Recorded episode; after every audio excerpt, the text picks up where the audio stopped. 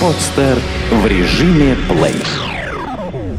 Авторская программа Анатолия Кутузова «Время действий». Реальные истории об активности, развитии и предпринимательстве в любой сфере. Время действий. Добрый день, уважаемые телезрители. Меня зовут Анатолий Кутузов, и вы смотрите мою авторскую программу «Время действий». Давайте сегодня поговорим о самореализации, об успехе. Люди вкладывают разный смысл в эти понятия. На днях э, в Санкт-Петербурге состоялся творческий вечер и мастер-класс Ксении Собчак на тему теории успеха. Мы встретились с Ксенией поговорили об этом, а также она ответила на другие вопросы о своих взглядах. Давайте посмотрим видеоинтервью. У нас с вами сегодня не спектакль одного актера, не серьезная какая-то лекция, у нас с вами такая творческая. Есть ли люди, которые примерно так формулируют для себя свою цель к успеху? Если конкретно измеримая, то какая? Почему? Потому что это лично. Потому что каким-то неприличным человеком хотите стать? Что значит не скажу? Личная цель, которую я не хочу заявлять. Я думаю, друзья, хлопать это не обязательно каждый раз. Я, собственно, ну, то есть мы не на телевизионном шоу, здесь нету Андрея Малахова. Ксения, здравствуйте. Здрасте. Рады вас видеть в Санкт-Петербурге. А, Ксения, что для вас самое главное в вашей деятельности? В какой сфере вы видите свою наибольшую самореализацию? В интервью, наверное. То есть вы э, скорее тележурналист, журналист? Тележурналист. Нет, я, безусловно, и пишу, и много лет работаю э, для СНОБа. До этого я работала в журнале GQ. Мы делаем и письменные репортажи, но как жанр, где, как мне кажется, у меня мало конкурентов, это, конечно, телеинтервью. Потому что пишущих журналистов я знаю гораздо более талантливых, чем я. Тележурналистов гораздо меньше. Это, может, не скромно звучит, но мне кажется, что жанр, когда у тебя вот есть этот накал, это живая беседа, прямой эфир, ограниченное количество времени, чтобы разговорить того или иного гостя, сделать это интересным, вот, мне кажется, это у меня получается. А какие вехи в своем развитии вы считаете знаковыми? Что было самым сложным на пути роста и развития? Ну, наверное, такая первая важная для меня работа, это когда Николай Усков, тогда еще главный редактор журнала GQ, много лет назад, лет, наверное, уже, господи, уже страшно говорить, лет 8 назад пригласил меня работать для Конденаста, для GQ. Там мы сделали наши первые с Ксюшей Соколовой такие большие журналистские расследования, работы – а, одни из самых ярких и отмеченных это интервью и репортаж с Саакашвили, с Рамзаном Кадыровым. И у нас было много за те годы, которые мы работали в GQ разных героев. Вот. И, собственно, так это все начиналось. Потом уже с Колей, с его командой я перешла работать в э, компанию «Живи», э, которая принадлежит СНОП и стала продолжать свою работу там. Одновременно это радиоработа радиостанции «Серебряный дождь». Собственно, туда меня пригласила работать Наташа Синдеева, которая тогда еще занималась радиостанцией. Мы познакомились, подружились, я делала такие первые яркие радиоэфиры. И потом уже телеканал «Дождь». И это совершенно новая веха, безусловно, в моей журналистской деятельности, большая программа телеинтервью, о которых я всегда мечтала, без каких-то сдержек, без цензуры, без каких-либо ограничений. Ксения, а как вы сами себя идентифицируете в информационном поле, на основе чего в рейтинге цитируемости вы обычно занимаете верхние позиции, и Алексей Венедиктов считает вас конкурентом? Ой, ну, это, наверное, у Алексея Венедиктова надо спросить. Алексей Венедиктов потрясающий, очень профессиональный человек. Я даже я не очень понимаю ваш вопрос, что вы имеете в виду. А, а, какие вы используете приемы для того, чтобы стать более известной и популярной? Почему рейтинг цитируемости, почему вас э, цитируют? Я не знаю. Я не могу сказать, что я использую какие-то прям вот приемы. Сейчас вот сейчас что-то сказануть такое. Я вот как-то живу в этом информационном пространстве и отражаю те вещи, которые мне кажутся важными. Я специально не пытаюсь э, вот что-то, то есть, например, сейчас вот мне не интересны все эти спортивные вещи. Я ничего о них не пишу, хотя, казалось бы, сейчас любой пост про там, победу лыжников набирает достаточно большое количество просмотров, и есть масса людей, которые этим интересуются. Я как раз очень избирательна. Я считаю, что человек может со страстью писать и говорить только о том, что он по-настоящему любит, знает, хочет узнать, то, что ему интересно. Вот. То, что неинтересно, это всегда у тебя получится хуже, чем у остальных, которые горят этой страстью. Ксения, как вам кажется, как вас воспринимают, какие атрибуты существуют у бренда Ксении Собчак? Да очень по-разному меня воспринимают. Я не очень об этом задумывалась. Мне кажется, что это вообще не важно. Какая разница, как меня воспринимают? Важно, как я себя воспринимаю. Как вам кажется, чем отличаются поколения X, Y и Z э, в вашем э, восприятии? Вот, э, с кем вам интереснее общаться? И с Я даже не аудиторией? знаю, что это за поколение. Я настолько уже отсталая, такой уже мамон, что я, я вот знаю про поколение Пепси, да, Пи, так называемая Пелевинская. А что это за X и Y? Расскажите мне, хоть какую-то информацию новую для себя вынес. Но вы относитесь к поколению Y. Это те люди, которые родились после 80-х годов. Поколение Z – это те люди, которые родились с середины где-то 90-х и там с середины 2000-х. А поколение X – это те, кто старше. Соответственно, но это в России, в зависимости от А страны. почему они такие имеют буквы странные? Ну, как-то так вот принято их так называть. И было. чем они отличаются? Вот чем отличаются, кроме я возраста? хотел спросить у вас, как вы считаете, чем отличаются? Чем отличаются интересы этих поколений? Ну, наверное, более молодое поколение, оно более интернет-зависимо, мобильно в этом смысле, уже другое, такое более клиповое сознание, которое формируется интернет-средой, сознание, в котором, с одной стороны, не надо ничего знать наизусть, потому что всегда есть Википедия, интернет, а с другой стороны, все всегда э, подлежит оспариванию, э, информация не допускает неточности, и это мне как раз очень нравится в этом поколении.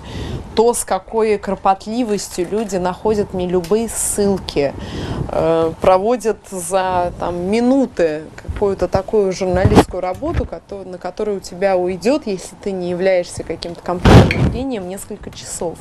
И это, конечно, завораживает. Та быстрота, с которой они находят любую полезную информацию. Ну, Ксения, часть Как вам удается разобраться в информационном отличить истину от лжи? Вот в дискуссиях во многих программах, в которых вы участвуете периодически, обе стороны обвиняют друг друга в том, что эта сторона лжет или та. Известная программа с Кургиняном про норковую революцию, когда обе стороны говорят о том, что лжет э, э, Рыжков или лжет Кургинян. Вот вы для себя формируете информационное поле на основе каких источников? Знаете, слава богу, я не э, как-то не формирую свои знания на основе программ Кургинян в любом случае. Мне, кажется, что, в принципе, я никому не советую так поступать. До добра это точно не доведет. Да, вы знаете, ну как, что значит как? Анализом. Вот ты анализируешь ту или иную ситуацию, анализируешь разную поступающую информацию. И, собственно, это и есть мыслительный процесс, где поступают вводные данные, ты анализируешь и приходишь к тому или иному выводу. Какие каналы, какие э, СМИ для вас наиболее интересные? А, какие вы противопоставляете? Может быть, западные русским? Что ну, я не противопоставляю, я смотрю какие-то западные, какие-то русские, Дождь, Лента.ру, Ведомости, Газета.ру, наверное, основные, куда я захожу всегда, каждый день. Из западных NBC мне нравится, иногда я смотрю CNN, ну, так, когда есть какие-то ссылки, я печатные издания какие-то смотрю, Herald Tribune мне нравится иногда, ну, по-разному. Как вы оцениваете ситуацию с телеканалом «Дождь»? Вот сегодня появилась информация о том, что на сайте Совета по защите прав э, человека э, появилось открытое письмо многих известных журналистов, таких как Павел Гусев, как Сванидзе и как там еще другие известные Максим Шевченко, о том, что этот телеканал необходимо сохранить, и описывается ситуация, когда э, вот эта вот форма цензуры, так называем ее в кавычках, она приводит к тому, что на, э, в эфире появляется совершенно неинтересный контент, э, он может быть абсолютно там оскорбительный, он может быть желтый, а вот э, такие э, каналы, как телеканал «Дождь», они прекращают вещание. Вы планируете подписать такое письмо? Если мне будет предложено, почему нет? Но мне просто кажется, что в этом толку-то особо нет. Сколько уже этих писем-то было? Это все такое, 148-е китайское предупреждение. Вы Всё не это- верите в возвращение, э, в возможность возвращения? Нет, я верю, но это просто не связано ни с какими письмами. Это, к сожалению, связано с конкретным решением одного главного зрителя в нашей стране. Вот и все. И что на это решение может повлиять, кто завтра опять к нему зайдет и как сложится разговор, это предугадать совершенно невозможно, да и, честно говоря, не хочется. Поэтому просто, на мой взгляд, все эти открытые письма цели все равно свои не достигают. Для меня совершенно очевидно, что как-то интрига повернулась таким образом, что кто-то в правильный, удачный момент зашел удачной распечаточкой по поводу телеканала «Дождь», после чего «Дождь» прикрыли. Но вот теперь будет война за то, чтобы какой-то другой человек также зашел с другой распечаточкой и тоже в удачный момент. Вот, собственно, наша политика, она выглядит таким образом. Мне это, в принципе, кажется неправильным, отвратительным, и лично я в этом участие принимать не хочу.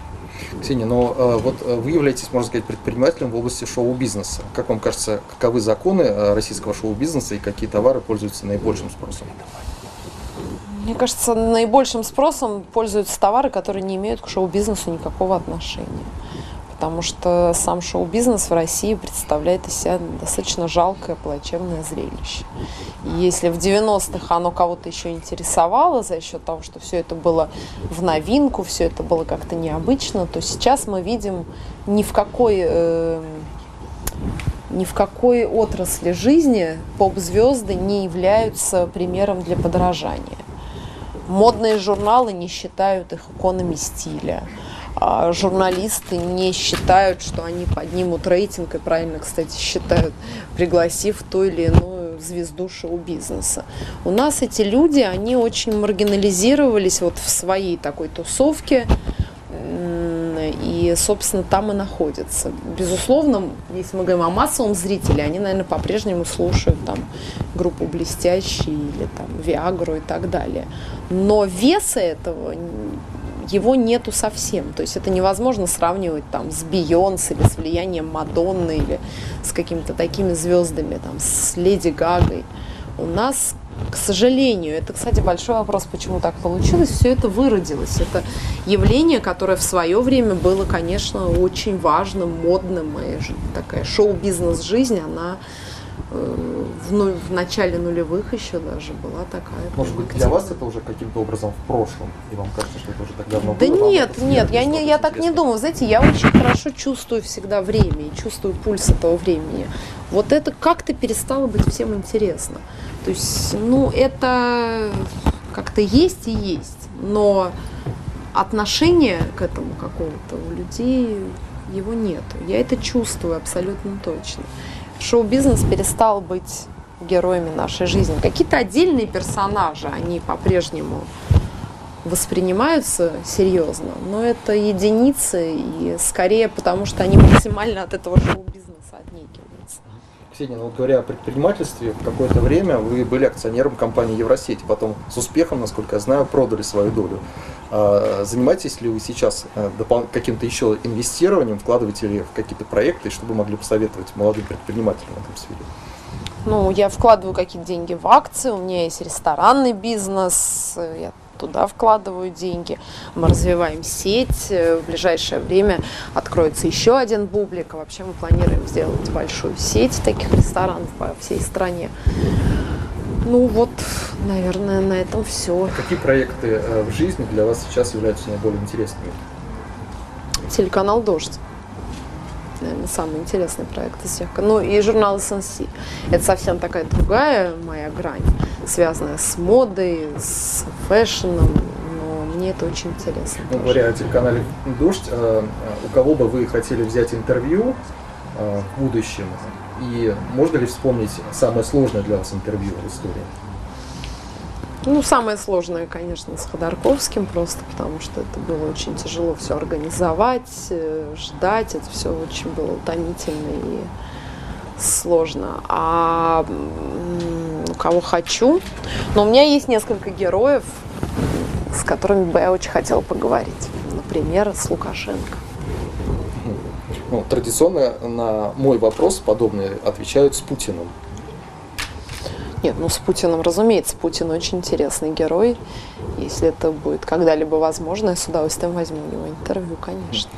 А, Ксения, а каким вы видите свое общественно-деловое будущее? Как вы себе Что представляете? значит раз- общественно-деловой, я не очень понимаю. Ну, вы общественный деятель, вы предприниматель, да, у вас есть деловая жизнь, вы, у вас есть общественная жизнь, да, и вы еще и актриса, снимаетесь в фильмах, и вы еще жена, наверное, в будущем мама. Вот э, как вы представляете э, себя вот лет через 10 по этому направлению?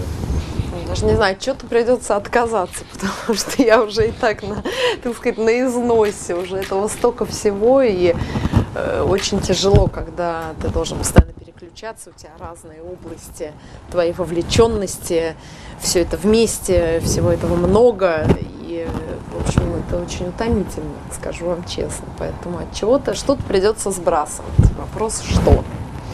Ксения, у меня для вас блиц-опрос. Ну, давайте. вопрос. Что Кета Марселя Пруста. что стимулирует вас к действиям? Жизнь. Ваша заветная мечта? чтобы всегда были мечты. Любимая марка автомобиля и стиль вождения? Audi 8, стиль вождения жесткий, резкий. Кто вдохновляет и с кем из известных людей хотели бы познакомиться? Вдохновляет Познер, вдохновляет Ваня Ургант, э, вдохновляет э, такой известный кальмар, такой телеведущий французский, я его очень люблю.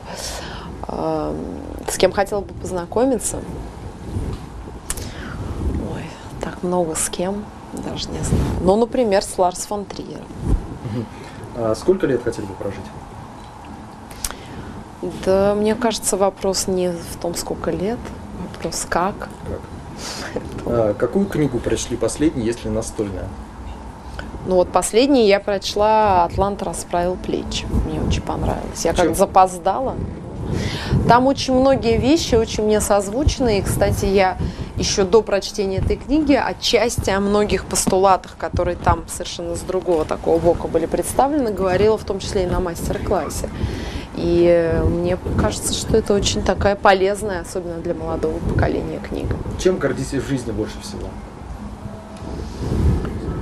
Э, Горжусь собственным личностным развитием и умением себя менять и работать над собой. Кто ваши друзья? Фамилии вам перечислить? Ну, Какие-то близкие люди, мои друзья, мои близкие люди. да. В чем смысл жизни? Даже не знаю, какие вы вопросы задаете. Смысл жизни в стремлении к воспроизведению в пространстве распределенного различия. Интересно. А в чем секрет счастья? В тебе. Спасибо. Ну, не в вас, в тебе, в человеке. Давайте посмотрим а, также ответы Ксении Собчак на вопросы разных журналистов, в том числе и мои, в момент пресс-конференции. Наталья, взгляд, девушкам сложнее добиться успеха, чем мужчинам, как раньше? Или теперь что-то поменялось? Вы знаете, мне кажется, что в современном мире э, добиться успеха на самом деле очень просто и очень тяжело одновременно. И э, это совершенно не связано на повод своему опыту, могу сказать, с каким-то гендерным признаком. Это связано совершенно с другими вещами. Ксения, а что вы называете успехом? Что такое успех? Для меня успех, и я сегодня буду об этом тоже говорить, это состоятельность в своей профессии, это владение тем или иным ремеслом, это то, что дает человеку уверенность в себе, независимо от того, есть у него работа или нет и у него работы, есть у него там сиюминутные какие-то проекты или их нет. Вот когда человек знает, что что-то он делает профессиональнее и лучше большинства людей, это дает ему совершенно другое самоощущение. Это то, что он может взять всегда с собой, это то, что в отличие от одежды, денег и красоты и молодости не растворится, то, что он всегда имеет в себе внутри. А Как вам кажется, что сегодня ожидает аудитория от вас услышать? То есть ан- а, аудитория представляет себе успех, глядя на вас, наверное, как блондинку в шоколаде. Возможно. Ну, я не знаю, какую вы аудиторию имеете в виду. Я думаю, что госпожа Манпур с телеканала CNN, которой не удалось взять первое интервью Ходорковского, а это удалось сделать интервьюеру телеканала «Дождь» Ксении Собчак, имеет другое ощущение по поводу моего успеха. Поэтому, честно говоря, я не очень вообще рассуждаю на тему того, кто как представляет себе мой успех. Я знаю то, что я хочу сказать, а то, кто что ожидает от меня услышать, честно говоря, это не очень меня заботит. Каких вы а, ожидаете вопросов от аудитории? Самых разных. У нас нет никаких ограничений на вопросы. Ну, кроме того, что есть темы, на которые мне не очень интересно говорить. И я в любом случае на эти темы говорить не буду. Там, своей личной жизни, например, и так далее. Но, как я уже не раз говорила, я считаю, что не бывает плохих вопросов, бывают плохие ответы. Я открыта к любой дискуссии, к любым вопросам, никогда не ограничиваю ни журналистов, ни аудиторию. В общем, я ни в коей мере не разделяю какие-то фильтры по вопросу. Сейчас институт семьи Крещук по швам все разводится, и наш президент, собственно, да, стал примером. А, скажите, вот вы как человек успешный во всех сферах, может быть, дадите совет, как сохранить семью? Раньше вот смотришь, бабушки, дедушки пытались всеми силами сохранить эту традицию и, и семью. Как вы считаете, что не хватает современным семьям, современным людям для того, чтобы Слушайте, ну я вот в этой области точно не являюсь каким-то э, профессионалом, и явно мои советы не будут дорого стоить. Я вряд ли являюсь примером человека, который всю жизнь был успешен в личной жизни и знает все секреты. И никогда к этому и не стремилась. Мне кажется, что личное счастье очень вещь хрупкая. Каждый бережет это счастье по-своему, и не всегда это получается. И в этом смысле давать какие-то советы я постереглась. Вы идете в Инстаграме, у вас есть своя страничка, вы часто выкладываете, вроде бы вы освещаете серьезные проблемы, говорите о серьезных вещах, а иногда такие ну, милые молодежные фотографии выкладываете, фото, фото рук, фото ног, вот почему? Ну, я же не бабка какая-то, что это мне не выложить там какую-то такую фотографию? Слушайте, я, мне кажется, нужно быть собой в этом смысле. И э, человек должен рассказывать о своей жизни то, что он хочет и то, что его интересует. Я не вижу никакого противоречия в том, что меня интересует украинская политика, симпатичные колечки и модное платье модного дизайнера. Я вообще не считаю, что это какие-то вещи, которые одна никак не может быть связана с другой. Я помню, больше всего меня поразило, я выкладывала какую-то фотографию которая мне понравилась, э, работы в музее Роя Лихтенштейна «Абстрактное искусство», какое-то полотно в точках. Там не было ни героев, ничего. Такое белое полотно и черные точки в таком лихтенштейновском стиле. Вот. Я выложила вот, собственно, одно это полотно. Там даже было непонятно, что это картина. Это просто белый фон и черные точки. Захожу через три часа, а там уже какая-то адская дискуссия по поводу Чечни, каких-то женщин, какие-то оскорбления друг другу. То есть там уже нет ни меня, ни Лихтенштейна. Вообще непонятно, какое отношение имеет эта абстрактная фотография к этим текстам.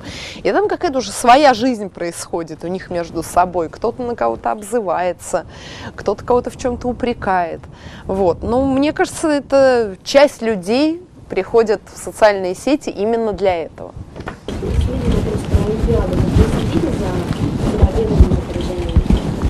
Ну, я просто не очень этим интересуюсь. Я смотрела открытие, это было очень красиво, и я писала на эту тему, что открытие было совершенно шикарное, и мне очень понравилось, как все было сделано, что не было ничего такого советского, лубочного, было действительно очень модно. Даже советский период был показан через мой любимый супрематизм, через вот эти невероятные образы в красных тонах. Это все было очень красиво и очень модно. И как раз, мне кажется, это открытие, я писала об этом в Твиттере, показало нам совершенно другую Россию, которая, к сожалению, вот ее не существует сейчас, но она возможна. Вот эта Россия без всякой единой России, без всякого мракобесия, без гомофобии, где прекрасно выступает и группа Тату, и тут же тебе какие-то аллюзии из советского прошлого, и совершенно нелубочные храмы, и балет, и все это рядом, в этом нет никакого противоречия, нет никакого мракобесия, и нет всего того, что, к сожалению, нас окружает последние пару лет. Вот э, я, наверное, почувствовала огромный такой прилив гордости за свою страну, вот. Другое дело, что это не оправдывает тех денег, которые были потрачены, непонятно куда в таком объеме. Но это было красиво. А что касается спортивных мероприятий, я просто не очень этим интересуюсь и никогда не интересовалась. Поэтому мне это было интересно посмотреть как вот историческое событие открытие в моей стране, а вот у меня все время какие-то упреки в том же Инстаграме. Почему вы ни, ничего не пишете про наших спортсменов? Опять выложили туфельки, а где пост про Пупкина, который там пробежал куда-то с ружьем и там, не знаю, получил медаль? Я не против, просто это не входит в рамки моих увлечений. Я не очень люблю смотреть спорт, я люблю им заниматься в меру своих скромных способностей. Вот, поэтому это чуть-чуть не моя тема. Ксения, как вы относитесь э, к призыву, к бойкотам Олимпиады от Pussy Riot, которые сейчас в данный момент перемещаются где-то по Европе и дают интервью такими вестниками свободы, демократии, говорят о том, что у нас в России очень много проблем? Ну, я уже делала интервью с Pussy Riot, и, собственно, в рамках этого интервью я уже им как-то посоветовала сделать какой-то новый арт-проект на Олимпиаде не знаю, как-то выступить там. Мне кажется, это было бы эффективнее, чем раздавать интервью где-то на Западе. Но, опять же, это их выбор и их право говорить и делать то, что они считают нужным. Лично я не поддерживаю бойкот Олимпиады, просто потому что, мне кажется, это имеет отношение к спортсменам, которые готовились, приехали, и э, вот их жалко, так как они точно к чиновничному всему этому беспределу отношения не имеют. А то, что большинство лидеров таких больших цивилизованных стран не приехали, это уже само говорит за себя. Мне кажется, здесь никакого бойкота и не нужно. Мы и так видим, что происходит. И их я понимаю, почему они не приехали. Наверное, они поступили правильно, и это лишнее доказательство тех тревожных событий, которые происходят в нашей стране. Друзья, спасибо, что смотрели программу. Лично я очень люблю спорт и надеюсь, что Олимпиада, о которой шла речь, когда-нибудь состоится и в Санкт-Петербурге. И здесь уже соберутся все, и даже те, кто не доехал до Сочи. Желаю вам хорошего здоровья, активности и успехов. С вами был Анатолий Кутузов. До свидания.